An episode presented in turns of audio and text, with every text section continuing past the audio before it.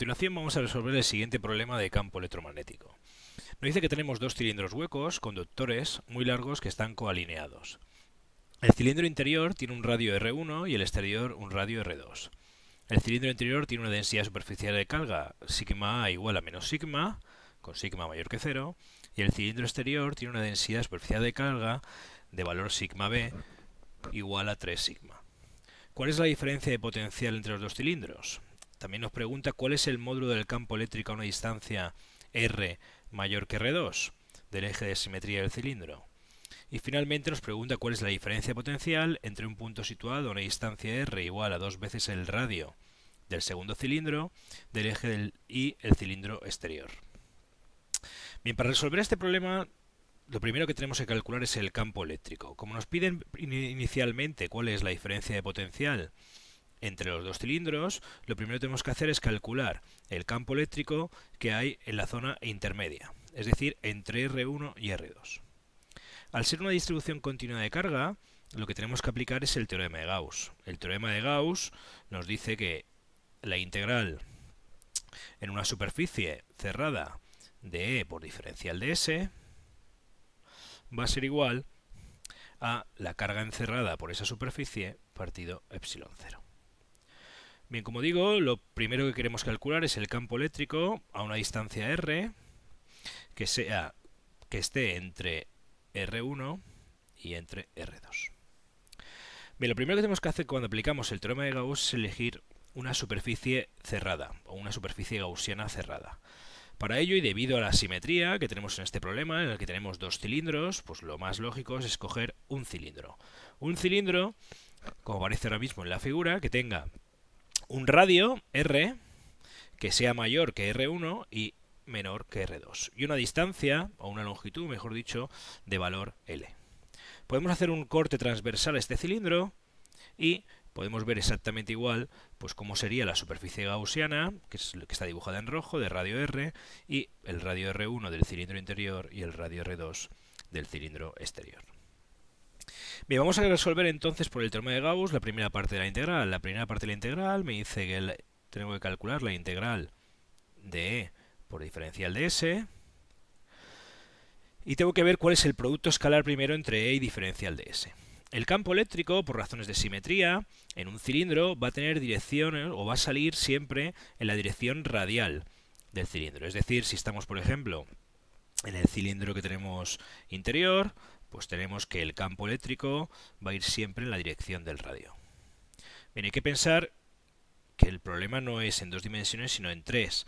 Es decir, que también habrá campo eléctrico que saldrá en nuestra dirección, o si estamos en otro lado del cilindro, pues saldrá, pero siempre siguiendo la dirección del radio. Si nos vamos al dibujo que tenemos aquí abajo, pues podemos dibujar de nuevo el campo eléctrico como se, se vería desde un corte en la sección transversal, y tendría dirección radial, es decir, saldría en todas direcciones del cilindro interior. Diferencial de S es un elemento diferencial de superficie de la superficie gaussiana que hemos escogido. Es siempre, por definición, perpendicular a la superficie. Si queremos coger un vector que sea perpendicular a la superficie lateral del cilindro, pues va a tener también necesariamente dirección radial, con lo cual esto es el campo eléctrico y esto va a ser diferencial de S. Y de nuevo, pues va a salir de la superficie en la dirección del radio del cilindro. Si nos vamos al dibujo de aquí abajo, podemos ver también, pues teníamos el campo eléctrico dibujado para el cilindro interior y diferencial de S pues va a tener esta dirección. De tal manera que el producto escalar, como podemos ver, los dos vectores, tanto E como diferencial de S, tienen exactamente la misma dirección. El ángulo que forman son 0 grados y la integral se puede escribir directamente como el producto de los módulos. Lo que también se va a cumplir es que todos los puntos que están sobre esta superficie, es decir, sobre el cilindro rojo, en la superficie de este cilindro, van a estar exactamente a la misma distancia del centro del cilindro y del cilindro que hay interiormente. Con lo cual, el campo eléctrico, como está siempre a la misma distancia del cilindro interior va a ser el mismo. Si es el mismo es constante y podemos sacarlo de la integral.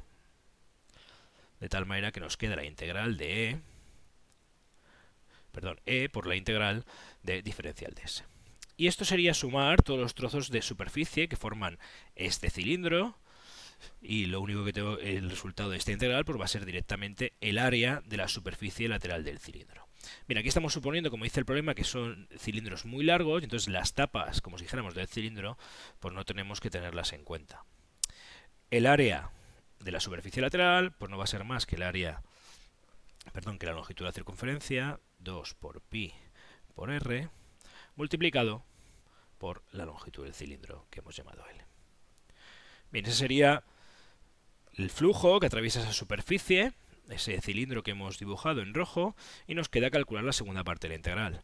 Para calcular la segunda parte de la integral, te voy a calcular cuál es la carga encerrada por ese cilindro. La carga encerrada por el cilindro no va a ser más que la densidad superficial de carga que tenemos, es decir, sigma 2, por la área de ese cilindro interno de radio R1 que tenemos. El área que tiene ese cilindro pues va a ser 2pi por R1 multiplicado por L. Sigma 2 nos dice el enunciado, o perdón, no es sigma 2, sigma A, nos dice que es igual a menos sigma. De tal manera que esto lo podemos escribir como menos sigma multiplicado por 2pi R1 multiplicado por L. De tal manera que podemos sustituir ahora en el teorema de Gauss y tendríamos en la parte de la izquierda que el campo eléctrico 2pi por el radio r, que es donde quiero calcular el campo, por la longitud es igual a menos sigma 2pi r1 por l y todo dividido por epsilon 0. Bien, la longitud se va, es independiente de lo largo que sea el cilindro siempre y cuando sea suficientemente largo para no tener en cuenta las tapas del cilindro. Tenemos aquí un factor 2pi que también se va a oír. Y el campo eléctrico entonces se va a poder escribir como menos sigma R1 partido epsilon 0 por 1 partido por R. Eso siempre que el que el radio sea mayor que R1 y menor que R2. Bien, ese es el módulo. La dirección, pues ya la hemos dado. Van a ser la dirección del campo eléctrico, va a tener va a ser del tipo radial y va a salir hacia afuera del cilindro. El sentido, en este caso, como el signo es menos, pues realmente las flechas irían en sentido contrario e irían hacia adentro. Ya tenemos entonces el campo eléctrico entre R1 y R2. Vamos a calcular lo que nos pide realmente el problema, que es la diferencia de potencial que hay entre los dos cilindros. Para ello, lo que tenemos que hacer es calcular la diferencia de potencial. Y la diferencia de potencial no es más que la menos integral entre el punto final y el inicial del campo eléctrico por diferencial de R. El campo eléctrico lo acabamos de calcular.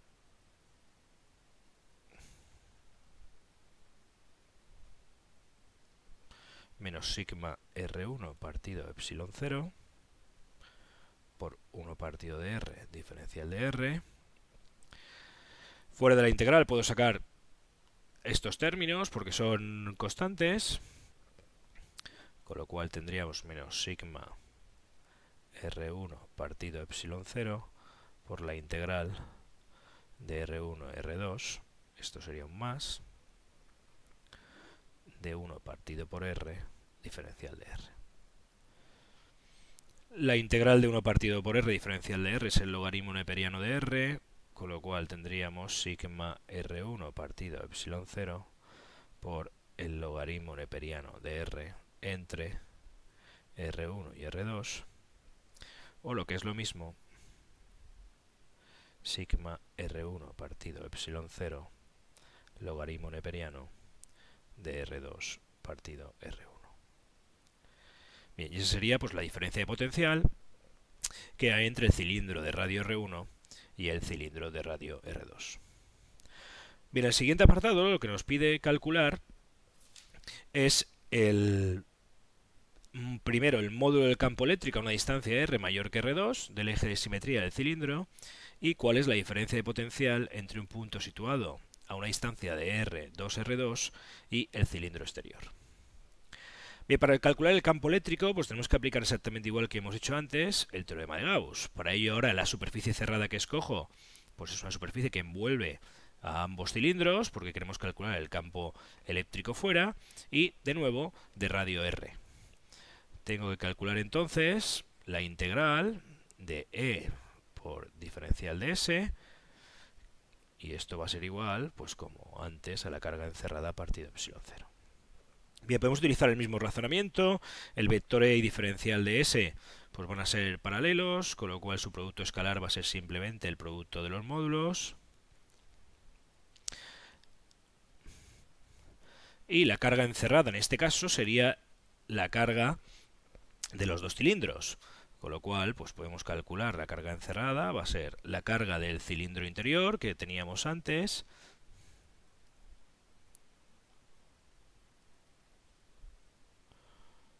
más la carga del cilindro exterior, que como nos dice que sigma b es 3 sigma, pues sería 3 sigma b por 2pi R2 por L. Ya conocemos entonces la carga encerrada, vamos a seguir resolviendo esta integral. Tenemos la integral de E por diferencial de S. En este caso ahora la superficie gaussiana es la que tenemos aquí dibujada. El campo eléctrico va a ser constante en todos los puntos de esa superficie lateral del cilindro porque están a la misma distancia de los dos cilindros que tenemos interiormente, con lo cual el campo es constante y se puede sacar de, la integral y de nuevo pues tengo que hacer la integral de E por diferencial de S que no es más que la superficie lateral de ese cilindro. Es decir, E por 2pi R, ya que el cilindro tiene un radio R, por L. Bien, pues ya podemos de nuevo volver a la ecuación del teorema de Gauss, sustituir lo que acabamos de calcular y tendríamos que E por 2pi por R por L va a ser igual a la carga encerrada, que podemos sacar factor común si queremos 2pi por L menos sigma R1 más 3 sigma R2. Y todo dividido por epsilon sub 0. Bien, podemos calcular, despejar aquí el campo eléctrico, el valor de 2pi se me va a ir de nuevo con el 2pi, L se me va con L, y me queda que el campo eléctrico a una distancia R mayor que R2, pues va a ser igual a menos sigma R1 más 3 sigma R2 partido epsilon sub 0 con R mayor que R2. Con lo cual ya tendríamos resuelto cuál es el campo eléctrico, perdón, y ahora aquí, perdón, todo esto multiplicado por 1 partido por R. ¿Cuál sería el campo eléctrico fuera de los cilindros? Como podemos ver, conforme nos vamos alejando, es decir, se va incrementando el valor de R, el campo eléctrico pues cada vez se hace menor. Por último, lo que nos pide es calcular el la diferencia potencial entre un punto situado a una distancia 2R2 y el cilindro exterior. Bien, pues si tenemos que calcular es exactamente igual que hemos hecho antes, la diferencia de potencial, es decir, el potencial a una distancia 2R2 menos el potencial a una distancia R2, pues va a ser igual a la menos integral desde R2 a 2R2 del campo eléctrico, que lo hemos calculado antes, menos sigma 1 R1 más 3 sigma, perdón, esto no es sigma 1, es sigma directamente, borrémoslo para que no haya ninguna confusión,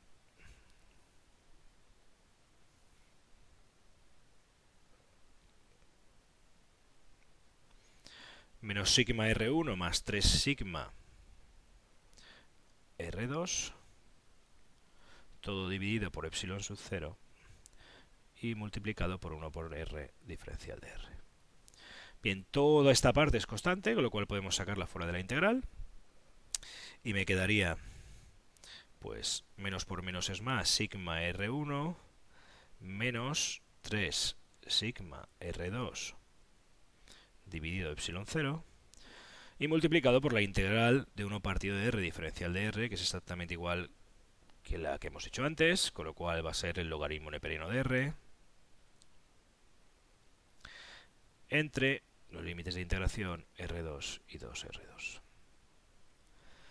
Si sustituimos los límites de integración, pues tendríamos sigma r1 menos 3 sigma r2 partido epsilon 0 por el logaritmo neperiano de 2R2 dividido R2. Bueno, realmente sería la resta, ¿no? El logaritmo neperiano de 2R2 menos el logaritmo neperiano de R2, pero por las propiedades del logaritmo sabemos que la diferencia de logaritmos es igual al logaritmo del cociente, con lo cual quedaría el logaritmo de 2R2 partido R2. Si nos damos cuenta, pues este R2 se va con este de aquí abajo y me queda directamente que la diferencia de potencial pues va a ser sigma R1 menos 3 sigma R2 partido epsilon 0 por el logaritmo neperiano de 2. Bien, y con esto pues tendríamos resuelto todo el problema.